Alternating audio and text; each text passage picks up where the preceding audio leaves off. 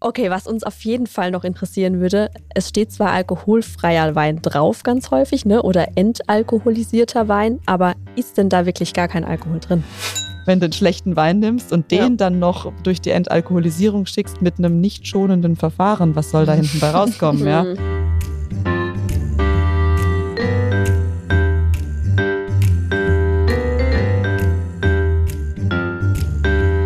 Herzlich willkommen zur neunten Folge von Wissensdurst, dem Wein-Podcast der Rheinpfalz. Zur Erinnerung, meine Kollegin Rebecca Singer und ich, Sonja Hoffmann von der Rheinpfalz, wollen hier grundlegende Fragen zum Thema Wein klären. Und dafür haben wir uns eine Expertin dazu geholt. Bei uns ist Janina Huber von der Weinschule Grape Skills in Heidelberg. Hallo Janina, schön, dass du bei uns bist. Hallo ihr zwei.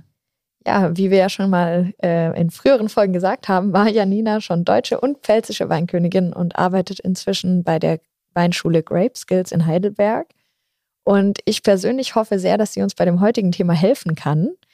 Denn wir wollen über alkoholfreien Wein mal reden. Und der wird ja immer wichtiger, was man ja auch daran sieht, dass zum Beispiel beim Wurstmarkt jetzt sogar alkoholfreier Wein erlaubt ist, was früher verrückterweise nicht erlaubt war. Was für die Pfälzer eine Nachricht. Das auf jeden Fall war. Ja. Und ich finde auch selber, beim, wenn man dann Auto fahren muss oder so, dann will, will ich trotzdem oft auch gern Wein trinken, weil ich es einfach mag. Und dann ist es einfach ein Dilemma. Und wenn wir dann leckeren alkoholfreien Wein hätten, das wäre irgendwie schön. Oh. Aber ich habe mich noch nicht viel damit beschäftigt und hoffe, dass Janina uns vielleicht gute Tipps geben kann, auf was man da achten muss und so mhm. weiter. Wie sieht es denn bei dir aus? Hast du da Erfahrungen mit dem Thema? Janina? ja, ich habe ein paar Erfahrungen, ähm, jetzt keine riesengroße Trinkerfahrung und ich bin auch keine riesengroße Expertin jetzt auf diesem Themenfeld. Das ist ja auch alles noch super neu.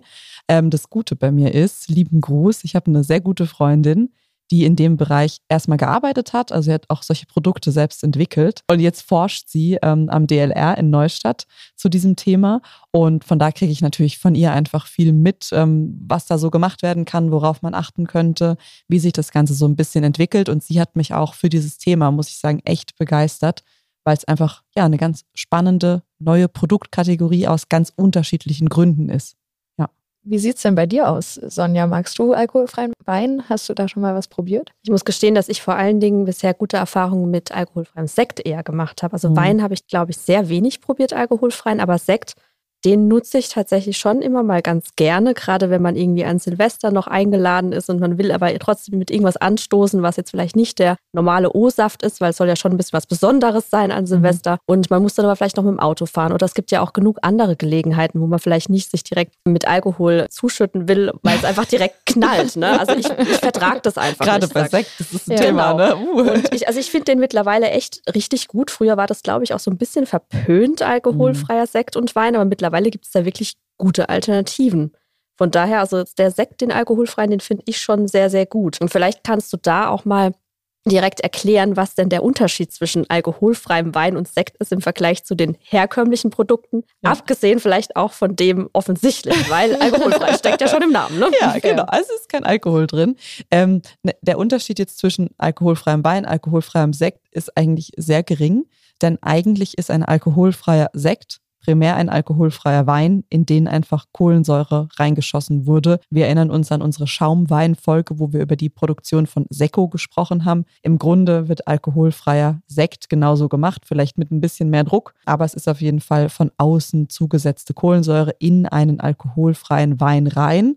Und das andere ist dann eben die Stillwein-Version ohne Kohlensäure. Also der Unterschied ist jetzt gar nicht mal so riesig. das heißt, es gibt ja eigentlich gar keinen wirklichen alkoholfreien Sekt, sondern es gibt ja dann nur alkoholfreien Sekko, jetzt von den Begriffsbezeichnungen her, oder? Das kommt ja darauf an, wie viel Bardruck du in der Flasche dann hast. Ach, stimmt, siehste, genau. Ja, ja, so war's. Genau, wenn du dann einfach mehr Bar reinmachst, dann funktioniert es, ja. dann könnte man es wieder als Sekt bezeichnen. Aber natürlich ist es eh kein Sekt im Sinne vom normalen deutschen Weingesetz, weil das ist ja mit Alkohol. Genau.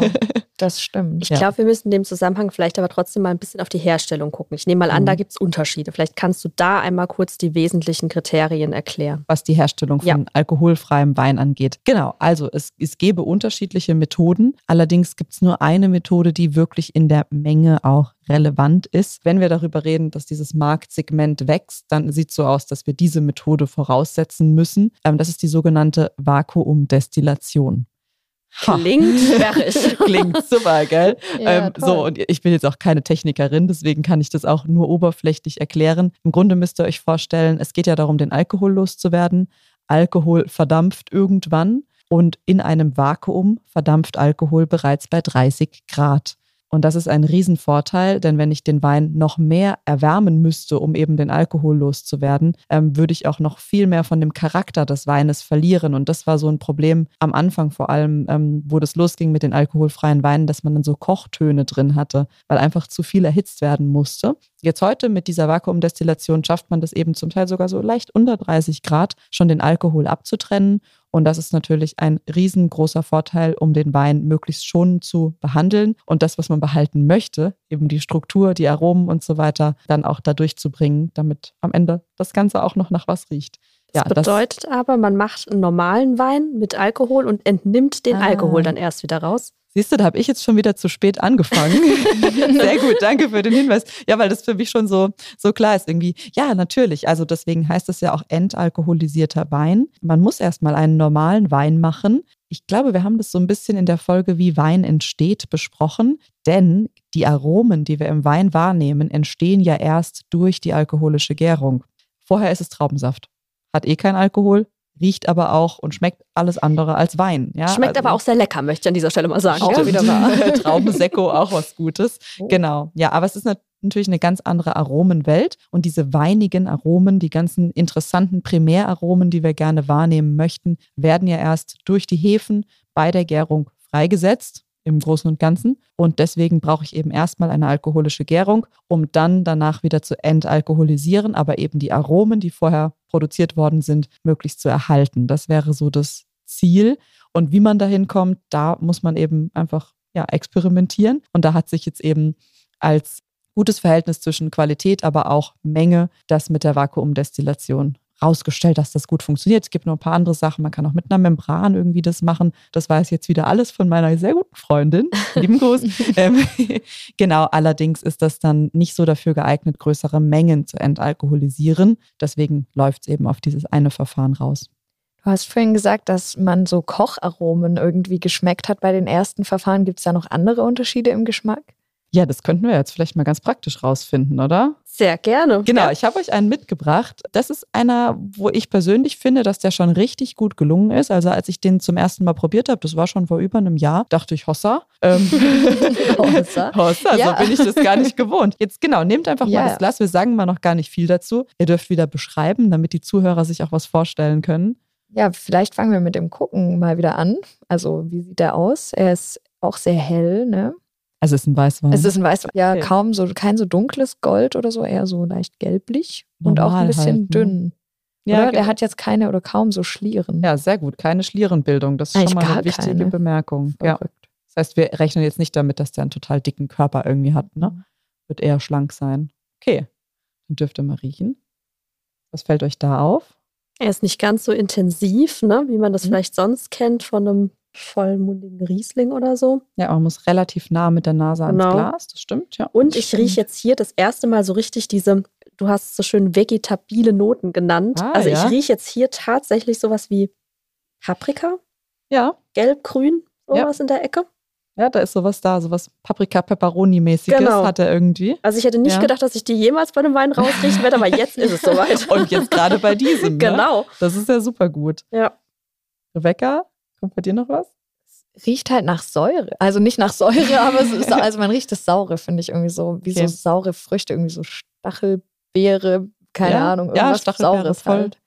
Er wirkt eher herb, ja? Von, ja. Das heißt, herb. alles andere als jetzt ein Kochton, der irgendwie an eingekochte Früchte oder so erinnern ja. würde. Ne? Also das haben wir hier gar nicht. Es wirkt eigentlich schon ziemlich frisch. Was ich jetzt vielleicht noch sagen würde, was mir auffällt, bei einem normalen Wein finde ich, dass die Aromen ein bisschen präziser rüberkommen. Hier sind die zwar, aber die, die sind so ein bisschen ineinander ähm, verwaschen. Das soll jetzt gar nicht negativ gemeint sein. Der ist ja trotzdem, hat er eine schöne Frucht. Also ich denke, das macht Spaß an dem zu riechen. Aber es ist eine andere Art, wie die Aromen rüberkommen. Jetzt ganz wertfrei. Ich also glaube, mir wird es auch nicht auffallen. Also wahrscheinlich, mhm. also dir wahrscheinlich schon als Profi so. Ich finde, er riecht halt nach einem Wein. Ja, also jetzt ja. nicht irgendwie besonders. Also es ist kein Ja. krass besonderer Geruch irgendwie. Du, ich habe schon mal schon Leuten, die sich gut auskennen, einfach mal blind sowas hingestellt. Nach einem langen Tag, wo wir nur normalen Wein getrunken haben, Mhm. habe ich einfach so einen alkoholfreien Wein, jetzt nicht diesen, den anderen, als Pirat drunter gemischt. Das hat sehr lang gedauert, bis die das gemerkt haben. Aber sie haben es gemerkt. Ich habe es ihnen dann gesagt. Wahnsinn, ja, aber da sieht man mal. Die haben natürlich dann den Wein kritisiert. Wir werden jetzt gleich mal probieren. Äh, Man merkt dann ja Unterschiede, aber im Endeffekt wirklich drauf gekommen sind sie nicht, weil das so abwegig war. Okay, Sollen aber wir mal probieren, oder? Jetzt Probieren wir mal. mal, genau. riechen tut er schon mal gut. Mhm. Oh, sehr süß irgendwie. Also das fällt direkt auf. Ja, man schmeckt aber schon auch, Zucker. auch ja. sauer. Aha. Aber wird es schon ausgesagt, dass, dass es ausgewogen ist zwischen Süße und Säure, oder? Ja, schon. Also es ist halt überraschend, weil man irgendwie dieses, diese Art von Süße nicht erwartet im Wein Mhm. irgendwie. Aber ich finde es jetzt auch nicht schlecht. Also es ist irgendwie frisch, so ein bisschen. Ja. Könnte ich mir ganz gut vorstellen, so auf dem Balkon, wenn die Sonne scheint und dann irgendwie vielleicht noch, also ich weiß, das macht man eigentlich bei Wein nicht, aber so einen Eiswürfel rein. Ah, in dem Fall. in dem Fall ist das okay. Doch, ich finde den eigentlich ganz gut. Es schmeckt schon sehr anders. Irgendwas fehlt oder ich, ich kann es gar nicht so. Ja, es fehlt natürlich so ein bisschen der Körper. Ne? Also normalerweise erwarten wir, dass da so was Fülliges so ein bisschen kommt. Selbst Sehr wenn ein dünn, Wein, ja. genau, selbst wenn der jetzt nur 11 Volumenprozent hat, ein Wein, hat er einfach ein bisschen mehr, ja, Körper, ein bisschen mehr Fülle. Das versucht man hier jetzt so ein bisschen durch den Zucker auszugleichen, aber er wirkt ja jetzt auch nicht wie ein Süßwein. Das Nee, auch gar nicht. nicht. Mhm. Ne? Also, ja. Ja, aber insgesamt ganz gut gemacht. Natürlich auch nicht so ewig lang wie jetzt die meisten Weine, die wir vorher im Podcast jetzt hier so getrunken haben. Ne? Also der reicht jetzt vielleicht nicht ganz bis zur Tür. Nee, das stimmt, der ist recht schnell wieder weg, ne? Genau, Ja. ja. Aber er ist halt auch, was er ist. Und ich muss jetzt ehrlich sagen, also ich genieße dafür das Gefühl, dass ich da jetzt einfach gleich nochmal zum Glas greifen kann, ohne mir Gedanken um mein Auto machen zu müssen ja, oder so. definitiv. Ähm, Könnte das- ich mir richtig gut vorstellen. Der ist auf jeden Fall süffig, ne? Ja, gell? glaube ich, ja. Das läuft. Ja. Und was ich jetzt auch ganz toll fand, ist, dass ihr das Sortenaroma eigentlich total gut erfasst habt. Das hier ist nämlich ein entalkoholisierter Sauvignon Blanc, den ihr gerade probiert habt. Und Sauvignon Blanc steht ja ganz typisch für diese vegetabilen Noten, auch die Stachelbeere, die du gesagt Ja. hast. Das ist Sauvignon Blanc. Das heißt, es ist hier gelungen, die Aromen durch dieses Entalkoholisierungsverfahren rüber zu retten. Da gibt es jetzt auch noch neue Techniken, wie man Aromen zurückgewinnen kann. Ja, also das wird auch alles immer noch ausprobiert, was da am besten funktioniert. Aber man hat jetzt schon eine Möglichkeit, Aromen wieder in den Wein zurückzuführen. Das hört sich jetzt sehr technisch an, das aber klingt wild. ja, gut, aber im Endeffekt, aus meiner Sicht, ist es ja nur, da, da ist der Wein, der wurde von der Natur so gegeben. Ja, ein Winzer hat ihn zwar gemacht, aber es ist erstmal natürliches Ausgangsmaterial. Er geht dann durch diesen technischen Prozess, aber man fügt ja jetzt auch nichts von außen hinzu. Also der ist nicht aromatisiert. Genau, man hilft ihm quasi nur. Das Aroma würde eigentlich durch das Destillieren verloren gehen. Man fängt es dann eben auf und führt es wieder zurück. Da gibt es jetzt eine neue Technik, wie man das machen kann. Und ich denke, hier ist ein gutes Beispiel und ihr habt es ja auch gerochen, dass das möglich ist. Das lässt uns doch hoffen, oder? Wahnsinn. Auf jeden Fall.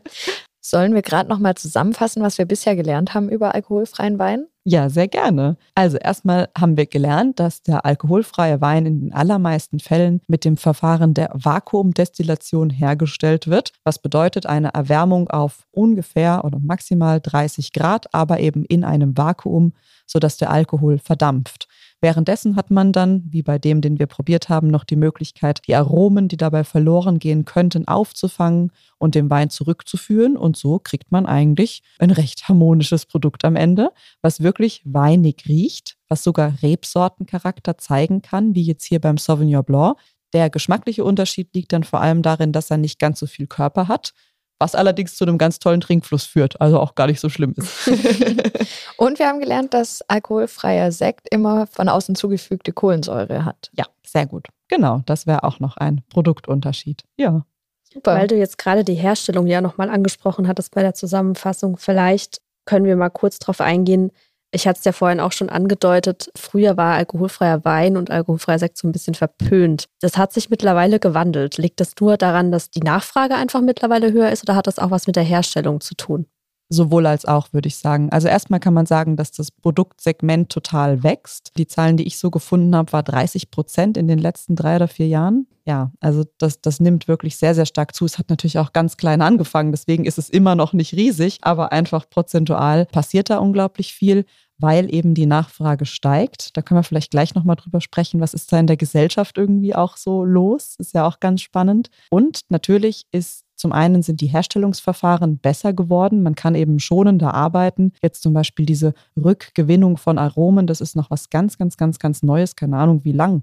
Da muss jetzt an meine Freundin denken, vielleicht ein Jahr oder so. Aber ich habe das erste Mal davon gehört vor keinem Jahr. Also das ist wirklich noch sehr, sehr jung. Also bessere Verfahren und was, glaube ich, auch noch ganz wichtig ist, dass man das früher eben als so nischiges Produkt betrachtet hat, dass man dafür keinen guten Wein verwendet hat. Mhm. Ah, so. Gut, dann kann so das natürlich gar nicht schmecken am Ende. Ne? Ja, wenn du einen schlechten Wein nimmst und den ja. dann noch durch die Entalkoholisierung schickst mit einem nicht schonenden Verfahren, was soll da hinten bei rauskommen, ja? Genau. Stimmt. Und jetzt macht man sich halt Gedanken auch um die Grundweinqualität. Und dann wird es interessant. Gibt es da Unterschiede, auch welche Weine man nimmt? Gibt es da welche, die sich vielleicht besser eignen? Ja, also es werden natürlich unterschiedliche Rebsorten entalkoholisiert das, was ich jetzt so gehört habe, ist, dass sich Rebsorten, die eben von sich aus relativ aromatisch sind, gut eignen. Der Sauvignon Blanc, den wir jetzt gerade getrunken haben, ist ein super Beispiel. Ja, der ist ja per se aromatisch. Ich habe aber auch schon entalkoholisierte Weine aus Weißburgunder getrunken, die ich super fand. Ich denke, man muss dann bei einem Grundwein darauf achten, dass er halt einfach ein gutes Aroma mitbringt. Und da kommt es jetzt zum einen auf die Rebsorte an, die ich verwende, aber auch auf die Art, wie der Grundwein hergestellt wurde, dass man bei der Gärung eben so arbeitet, dass die Aromen dort eben auch schön hervorkommen können. Also das ist auf jeden Fall auch noch ein Feld, mit dem man sich in der Forschung beschäftigen kann, wo die Winzer einfach experimentieren müssen, was funktioniert. Aber grundsätzlich ein Grundwein, der viel Aroma hat, wenn der dann ein bisschen was verliert in der Entalkoholisierung, liegt ja auf der Hand, ist es nicht ganz so schlimm. Machen die während der Gärung vorher schon was anders, wenn die wissen, okay, ich mache daraus jetzt alkoholfreien Wein? Ich würde sagen, bisher noch nicht, ja, weil ja. die Winzer jetzt zumindest in kleineren Weingütern das noch nicht gar nicht so absehen können, okay, der könnte mal entalkoholisiert werden. Oder was ich aus der Praxis erzählen kann von meiner Freundin, die hat dann eben auch einfach schauen müssen, wo kriegt sie jetzt einen passenden Wein her. Aber sie hat mal sehr lange gesucht, damit es eben auch das Produkt auch wirklich gut ist. Ne? Aber in Zukunft könnte ich mir das schon vorstellen. Und man kann ja zum Beispiel mit der Gärtemperatur bei der Gärung schon steuern, wie viel und welches Aroma im Wein dann entsteht. Man kann mit gewissen Hefen arbeiten, die vielleicht ein kleines bisschen unterstützen können.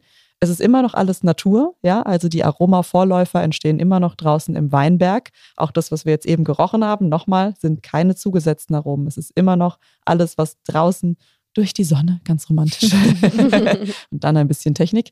Ähm, ja, was einfach in der Natur entstanden ist. Aber ja, man kann da Stellschrauben drehen. Und wenn dieses Produktsegment jetzt wichtiger wird, würde ich aus Winzersicht mal sagen, sollte man uns auch darum kümmern, dass man passende Grundweine produziert. Aber das ist, glaube ich, noch ein bisschen ein Weg. Als du das mit der Herstellung erklärt hast, dass der alkoholfreie Wein ja eigentlich gemacht wird aus einem normalen Wein, in Anführungsstrichen, also mhm. aus einem mit Alkohol, ist mir, glaube ich, auch so langsam gedämmert, warum alkoholfreier Sekt und alkoholfreier Wein manchmal ein bisschen teurer ist als der herkömmliche. Ne? Es ist einfach ein mhm. zusätzlicher Schritt, der gemacht werden muss. Ne? Ja, super wichtig, sich das bewusst zu machen, dass die Produkte nicht günstiger sein können eigentlich. Ja obwohl man das so ein bisschen erwartet, weil man ja genau. vermeintlich weniger bekommt. Aber das darf man ja hinterfragen. Aber, Eigentlich ja. ist es mehr, je nachdem an was für einem Abend, weil davon kann man mehr trinken. Ja, das ist richtig. Genau. Ja. Aber es ist auch weniger, was Kalorien angeht, kann das sein? Also das habe ich mal gehört. Ich weiß aber jetzt nicht, ob das stimmt. Weißt du da was drüber? Ich habe das jetzt wirklich nochmal nachgerechnet, einfach nur um sicher zu gehen. Also wenn man einschlägigen Suchmaschinen vertraut, hat ein Gramm Alkohol, Achtung, sieben Kalorien und ein Gramm Zucker hat nur vier Gramm Kalorien. Äh, vier Kalorien, ein Gramm Zucker, so rum. Ja. Das ist schon mal bedeutend weniger. Wenn wir davon ausgehen, ein Glas Wein, das wäre in der Pfalz natürlich immer ein Viertel, 250 Milliliter, so habe ich jetzt mal gerechnet. Das hat dann, je nachdem, wie viel Alkohol da drin ist, so plus minus 180 Kalorien. Das möchte ich gar nicht so laut sagen, gell? weil das irgendwie schon viel. Und wenn man jetzt denkt, ein Scholle ist ja meistens mehr wie ein Viertel Wein. Mhm. Oh ja. Vor allen Dingen in der Pfalz. Ups, ne? Das ist schon ordentlich. Der alkoholfreie Wein wiederum, der, den wir jetzt hatten, der hatte 27 Gramm pro Liter Zucker. Jetzt können wir wieder rechnen. Ein Gramm Zucker sind vier Gramm, äh, vier Kalorien, meine Güte. Ähm, das ist auf jeden Fall bedeutend weniger. Der hier hat jetzt sogar eine Kalorienangabe hinten drauf. Und wenn man da mal rechnet, kommt man bei ungefähr 35 Kalorien pro Glas raus. Das ist viel, viel weniger. Ich habe mir jetzt gerade mal die Flasche angeguckt und du hast ja eben gerade gesagt, mit den Kalorien, das steht da drauf, aber da stehen auch noch andere spannende Sachen irgendwie zum Beispiel, dass das irgendwie rektifiziertes Traubenmostkonzentrat drin ist. Wird da was zugesetzt eigentlich bei dem, äh, bei dem Wein? Ja, okay. Das, äh, das stimmt. Und das ist ein guter Hinweis. Das wird auf den meisten draufstehen, dass noch etwas zugesetzt wurde. Und zwar ist das die Quelle des Zuckers. Ja, also alkoholfreier, entalkoholisierter Wein enthält auf jeden Fall immer Zucker. Man sagt so 20 bis 25 Gramm pro Liter sollten da sein, um halt doch irgendwie so ein gewisses Mundgefühl auch mitzugeben. Das schmeckt sensorisch gar nicht süß. Wir haben jetzt hier gemerkt, da ist irgendwie Süße, aber das wirkt nicht wie ein Süßwein bei weitem weitem nicht. Und dieser Zucker muss irgendwo herkommen. Und aktuell ist es so, dass man den Zucker in der Regel zusetzt. Das kann man in Form zum Beispiel von diesem rektifizierten Mostkonzentrat machen. Das müsst ihr euch vorstellen wie ein Sirup, der aus Traubensaft gemacht wurde. Der ist sehr geruchs- ah, okay. und geschmacksneutral. Der bringt einfach nur Zucker in die, in die Geschichte rein. Also das äh, verändert jetzt nicht wirklich was, außer dass es eben ein kleines bisschen süßer wird. Man kann da auch mit Süßreserve zum Beispiel arbeiten. Das bringt vielleicht noch ein bisschen was Traubiges da irgendwie rein. Ähm, das ist momentan noch normal. Ich weiß aber, dass man sich auch fragt, ob man nicht gleich einen restsüßen Wein entalkoholisieren könnte, aber das ist dann wieder eine technische Frage. Also momentan wird der Zucker, der gebraucht wird, damit es eben schmeckt, zugesetzt. Das ist aber auch nichts Schlimmes. Der Zucker kommt trotzdem aus Trauben, vollkommen in Ordnung. Wie ist denn das noch mit anderen Alternativen? Also letztes Jahr war ich am Wurstmarkt dabei bei der Berichterstattung und da wurde uns ganz doll angepriesen, so ähm, ich will es jetzt nicht falsch aussprechen, Verjus oder Verjus? Ja, Verjus. Verjus. das ist ja, also erstens musst du mir noch mal ganz kurz erklären, was es ist. Und ja. zweitens, ähm, wenn man das mit Sprudel aufgießt, schmeckt das angeblich eins zu eins nach Schorle und ist aber alkoholfrei. Was hat es damit auf sich? Rebecca, ich glaube, es ist immer noch unser To-Do, das halt mal zu probieren. Auf ne? jeden Fall. also Verjus ist ein Essigersatz, der aus unreifen Trauben gewonnen wird es ist eigentlich so ein bisschen wie ein Nebenprodukt. Kurzer Hintergrund, wenn ihr euch einen Weinberg anguckt in der Reifephase, so kurz vor der Ernte, dann hängen ja die Trauben, die man für den Wein erntet, unten in der Traubenzone, so auf Hüfthöhe oder ein bisschen niedriger. Und es gibt immer sogenannte Herlinge. Herlinge sind unreife Trauben. Das sind, das sind Trauben, die hängen eben etwas weiter oben in der Laubwand oder so, die werden nicht ganz reif, die sind dann immer noch ganz fest und grün. Und wenn man die erntet, könnte man aus denen eben diesen Verjus machen, Gibt aber auch Weingüter, die ernten extra in Weinberg einfach ein paar Wochen früher, wenn die Trauben noch nicht reif sind, machen daraus den Verjus. Was kommt bei raus? Das ist ein Saft, der dann rausgepresst wird mit extrem hohem Säuregehalt, noch relativ wenig Zucker, ja, weil die Trauben noch nicht reif sind. Der wird dann auch nicht vergoren oder so, den lässt man einfach so und der eignet sich als Essigersatz, weil er eben ganz viel Säure dann bringt. Das ist eigentlich eher was zum Kochen. Cool. Oder ist es auch so für Salat oder so? Genau. Vielleicht brauche ich sowas mal. Genau, das kannst du wirklich ähm, fürs Dressing. Also wäre einfach eine Möglichkeit. Und klar, das könnte man mal probieren, wie das als Schorle schmeckt. Bestimmt sehr frisch, stelle ich mir das vor mit der ah, Du hast Säure. es auch noch nicht probiert? Nein. Das sollten wir mal ausprobieren. Vielleicht können wir das in der nächsten Folge mal live mit ja. den Zuhörerinnen und Zuhörern machen. Genau, das wäre interessant. Die Wette müssen wir einlösen.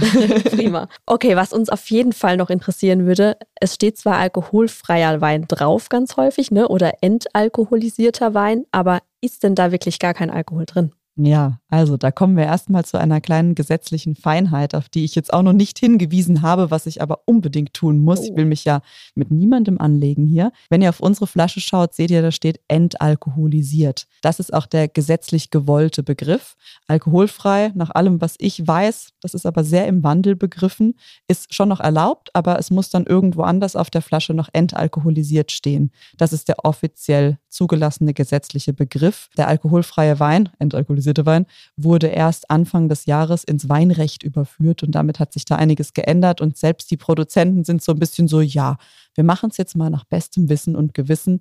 Also das ist einfach alles so im Werden begriffen und Ne, man muss noch ein bisschen gucken. Was bedeutet das jetzt? Wenn entalkoholisiert draufsteht, muss das Produkt unter 0,5 Volumenprozent enthalten. Also das ist schon wenig, ne? Aber es ist echt nicht null, also 0,5, wenn man überlegt, so ein Radler hat 2,5. Mhm. Daran habe ich auch gerade gedacht, ja. Genau. Also das hm. andererseits gibt es andere Produkte, ähm, ja, reife Bananen, manche Fruchtsäfte, die auch Alkohol enthalten, wo es auch nicht deklariert wird. Also das ist schon sehr, sehr wenig Alkohol, aber man kann eben nie garantieren, dass es ganz weg ist. Ich weiß, dass es Produzenten gibt, die dann auch wirklich damit werben, dass es noch viel weniger ist als dieses gesetzliche Minimum. Da muss man sich dann einfach individuell wieder informieren, wie genau wurde jetzt dieses Produkt hergestellt. Aber eine ganz kleine Restmenge, das ist ja auch beim alkoholfreien Bier so, lässt sich einfach nicht ausschließen. Auch da gibt es unterschiedliche Stufen. Es gibt im Übrigen auch noch alkoholreduzierte Weine. die liegen dann eben drüber, über diesen 0,5, haben aber dann trotzdem weniger als ein normaler Wein. Das ist einfach so die Idee, dass man sagt, okay, ganz auf den Alkohol verzichten ist schwierig, wenn man eben dieses Körpergefühl von Alkohol haben möchte was dahingestellt ist, ob man möchte oder nicht, darf jeder entscheiden. Ja, und deswegen fair. macht man halt nur ein bisschen von dem Alkohol raus oder küvettiert wieder zurück irgendwie, um eben ein harmonisches Produkt zu bekommen. Also auch das sind Produkte, die wir in Zukunft sehen könnten, wobei ich da jetzt noch nicht so eine starke Wahrnehmung hatte wie bei dem wirklich entalkoholisierten Wein. Ja, aber rein gesetzliche Definition unter 0,5. Oft liegt es aber auch noch niedriger. Muss man sich dann individuell einfach informieren. Wird da eigentlich viel in der Weinbranche drüber gesprochen? Weil du bist da ja viel unterwegs. Ist, ist es tatsächlich auch so ein krasses Thema? Oh ja. Was sagen so die Insider? Das würde mich noch interessieren. Ja, ich nehme das schon so wahr, dass in Fachkreisen mehr darüber geredet wird. Es gab jetzt auch gerade so eine Konferenz, wo es dann noch Vorträge zu dem Thema gab. Und man merkt, glaube ich, dass die Weingüter einfach sehen, dass die Nachfrage wächst und dass sie vermutlich an dieser Produktkategorie in Zukunft eben auch teilhaben möchten. Das hängt ja wahrscheinlich auch ein bisschen damit zusammen, dass die Nachfrage in der Bevölkerung einfach auch eine andere ist als vielleicht vor ein paar Jahren. Ne? Ich meine, die Leute setzen sich mittlerweile viel bewusster mit dem Thema Alkoholkonsum auseinander, was ja eine gute Sache ist, oder? Total, genau. Und das ist, denke ich, auch ganz wichtig, dass gerade wir als Weinbranche uns da ganz offen zeigen. Ist auch ein Stück die Verantwortung, die wir tragen, Wein ist ein super wichtiges Kulturgut und ähm, das haben wir in unserer Pfalz-Folge gespürt. Man kann das auch nicht einfach so wegnehmen aus dem Lebensgefühl und es gibt seit Jahrtausenden und ja, die alten Griechen haben schon Wein getrunken und, und für die war das schon ganz, ganz wichtig als Kulturgut. Und da geht es nicht nur um den Rausch an sich, sondern auch noch um viele andere Dinge. Ich denke, das wird auch immer erhalten bleiben. Nichtsdestotrotz ähm, ist Alkohol einfach auch in vielen Teilen problematisch. Man muss seine eigene Grenze kennen, man muss eben wissen, wie viel ist für mich noch gesund. Ähm, es gibt auch eine Initiative, die ist europaweit, die heißt Wine in Moderation, ähm, wo einfach Aufklärungsarbeit geleistet wird, wo auch eigentlich alle größeren Institutionen in der Weinbranche sich beteiligen und sich eben auch committen, dafür einen verantwortungsvollen Umgang mit dem Produkt zu stehen. Und dazu gehört für mich jetzt auch die Offenheit gegenüber dem alkoholfreien Wein und auch der Willen in die Richtung zu einer guten Produktqualität eben zu forschen. Und genau das passiert momentan. Und es ist eine, eine spannende und richtige Entwicklung. Und ne, so die Leute, genau, die wollen gerne auch weniger trinken. Und ich glaube auch in jüngeren Generationen merkt man das immer mehr, dass man mal sagt, so, nee, und jetzt trinke ich mal zwei Monate gar keinen Alkohol und das ist okay und jetzt mal wirklich aus Produzentensicht gesprochen, diesen Konsumenten wollen wir aber vielleicht nicht verlieren. Und es gibt ja auch eine Menge an Wein, die vermarktet werden muss, einfach mal ganz wirtschaftlich gedacht. Und wenn ich die dann als alkoholfreien Wein, wenn der dann auch noch richtig gut schmeckt, vermarkten kann, dann ist es keine schlechte Alternative. Und genau solche Alternativen haben wir ja jetzt sogar wieder kennengelernt mit dem Sauvignon Blanc, den uns Janina gezeigt hat. Aber da gibt es sicherlich noch ganz, ganz viele andere. Und ich habe mir jetzt fest vorgenommen, noch mehr zu probieren in Zukunft. Aber bevor ich das tue, sollten wir vielleicht einmal nochmal zusammenfassen, was wir gelernt haben im zweiten Teil unserer heutigen Folge. Es ging nämlich nochmal ein bisschen um die Herstellung, aber auch um Zucker, um Kalorien, um Alkoholgehalt. Janina, vielleicht fasst du uns das nochmal zusammen. Du kannst es besser. Also, zusammengefasst. Wir wissen jetzt, wie alkoholfreier Wein gemacht wird. Wir wissen, dass er deutlich weniger Kalorien hat als ein normaler Wein, weil er eben keinen Alkohol hat, obwohl er einen gewissen Gehalt an Zucker enthält in den meisten Fällen. Aber Zucker hat weniger Kalorien als Alkohol. Interessante Botschaft. Ähm, wir wissen, dass die Produktkategorie einfach super wichtig ist und dass der bewusste Umgang mit Alkohol Teil der Weinbranche ist, des Weingenusses sein muss auch irgendwie. Ja, und dass hier neue Ansätze da sind, damit umzugehen. Vielleicht auch noch ein wichtiger Einkaufshinweis. Aromatischere Rebsorten ergeben tendenziell den interessanteren alkoholfreien Wein. Und es wird jetzt eben ganz spannend zu sehen, dass auch kleinere Weingüter auf diesen Zug aufspringen, ihre eigenen alkoholfreien Weine auf den Markt bringen, wo man natürlich auch nochmal individuellere Produkte einfach erwarten darf. Das ist eine spannende Entwicklung. Kannst du da vielleicht Beispiele nennen für die aromatischen Rebsorten, die vielleicht den besseren oder interessanteren äh, alkoholfreien Wein geben? Ja, tendenziell. Ich meine, Sauvignon Blanc hatten wir jetzt alles Richtung Muscatella, Gewürztraminer, Riesling an sich hat auch schon ein sehr, sehr stabiles Sortenaroma, mit dem man gut arbeiten kann. Das geht so in die Richtung. Ihr habt auch die Piwi-Sorten zum Beispiel kennengelernt. Auch die sind in dem Bereich potenziell interessant, weil die ein sehr starkes Eigenaroma oft haben, was super spannend ist, mit viel exotischen Noten und so. Wo man jetzt per se erstmal weniger dran denken würde, wären klassische Geschichten wie Müller-Thurgau, Silvaner, Weißburgunder, die eher zurückhaltend sind. Wenn die wieder auf eine gewisse Art und Weise hergestellt wurden, die Grundweine, kann auch da ein spannender alkoholfreier Wein rauskommen. Also ich will überhaupt nichts ausschließen. Du hast jetzt vor allen Dingen Weißweine genannt, ne? Ja. Kann man denn auch aus roten ja. Weinen alkoholfreie Weine machen? ja, wird auf, stimmt, habe ich total vergessen. Wird auf jeden Fall auch gemacht. Ähm, da habe ich eben noch das Tannin, was ja auch ein bisschen Körper gibt und was glaube ich, auch die Produktion an manchen Stellen noch ein bisschen leichter macht. Wobei ich da ganz offen sage, meine Erfahrung ist eher mit Weißwein, deswegen kann ich es bei Rotwein noch nicht so ganz gut beurteilen. Also ich würde sagen, da haben wir wieder ganz schön viel mitgenommen aus dieser Folge, liebe Janina. Vielen Dank, dass du da warst und uns da so viel Wissenswertes beschert hast über alkoholfreien Wein. Ich muss nämlich das hoffe ich, doch. ich wusste da tatsächlich nicht ganz so viel drüber. Nee, und wie gesagt, mich, mir erschließt sich jetzt zum Beispiel, warum der alkoholfreie Wein dann doch teilweise etwas teurer ist als der normale. Das fand ich somit die interessanteste Info. Also, vielen Dank, würde ich sagen. Das war die neunte Folge von Wissensdurst, dem Weinpodcast der Rheinpfalz. Und wenn ihr noch Fragen rund um das Thema Wein oder speziell zu dieser Folge habt, gerne per Mail an wissensdurst.rheinpfalz.de. Oder wenn ihr über Spotify hört, dort könnt ihr wie immer eure Fragen direkt bei der Folgenübersicht dazuschreiben. Wir sammeln diese Fragen dann und beantworten sie zusammen mit unserer Weinexpertin Janina Huber in einer Sonderfolge. Weitere Infos und Artikel rund um den Podcast und das Thema Wein findet ihr unter rheinpfalz.de-wein. Wenn euch dieser Podcast gefällt, abonniert unseren Kanal und lasst uns eine gute Bewertung da.